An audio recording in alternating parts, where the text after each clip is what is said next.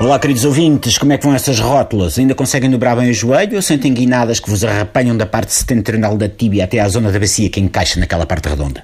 Vocês vejam lá isso, porque estas coisas aparecem de mansinho como quem não quer a coisa. Quando damos por elas, estamos a postar fotos de piscinas de fisioterapia no Instagram ou ficamos viciados no Iga. Vem isto a propósito, como as pessoas mais atentas já terão percebido, da atual crise da courgette. Eu vou explicar. A vaga de frio que varreu a Europa fez diminuir a produção e os preços, upa, upa, foram por aí acima. Está declarada uma crise da courgette, com tudo o que isso tem de nefasto para a economia europeia no seu conjunto e para os courgetólogos, courgetófilos e courgetossexuais em particular. A pessoa até há pouco tempo comprava a courgette ao preço da batata e agora vai-se ver a etiqueta e não se acredita. O custo do saco de courgette está prestes a ultrapassar o do metro quadrado de um T3 em Luanda ou o pé direito do Gelson do Sporting. Possuir uma courgette na gaveta dos vegetais do frigorífico passou a ser um sinal exterior de riqueza equivalente a ter um carro de alta cilindrada na garagem, uma esposa da Eslovénia no sofá da sala ou Ricardo Salgado numa gaiola da Marquise. Pior!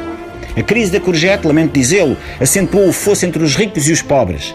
Estima-se que as 10 pessoas mais ricas do mundo têm cerca de 90% de todas as courgettes que existem e uma porcentagem também elevada de berinjelas. Nove em cada dez crianças de Aveiro são incapazes de distinguir uma courgette de uma delícia do mar ou de um semáforo, simplesmente.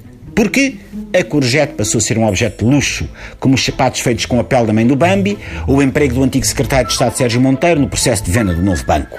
A courgette está a um passinho de aparecer na montra final do preço certo, não nas mãos hábeis e sensuais da Lenca, mas de uma equipa de segurança ex-operações especiais do calibre de um Jason Stanton. Para cima, Espetáculo! Sabem aquelas receitas que pedem uma peça de carne ou peixe sobre uma cama de courgette? Esqueçam isso.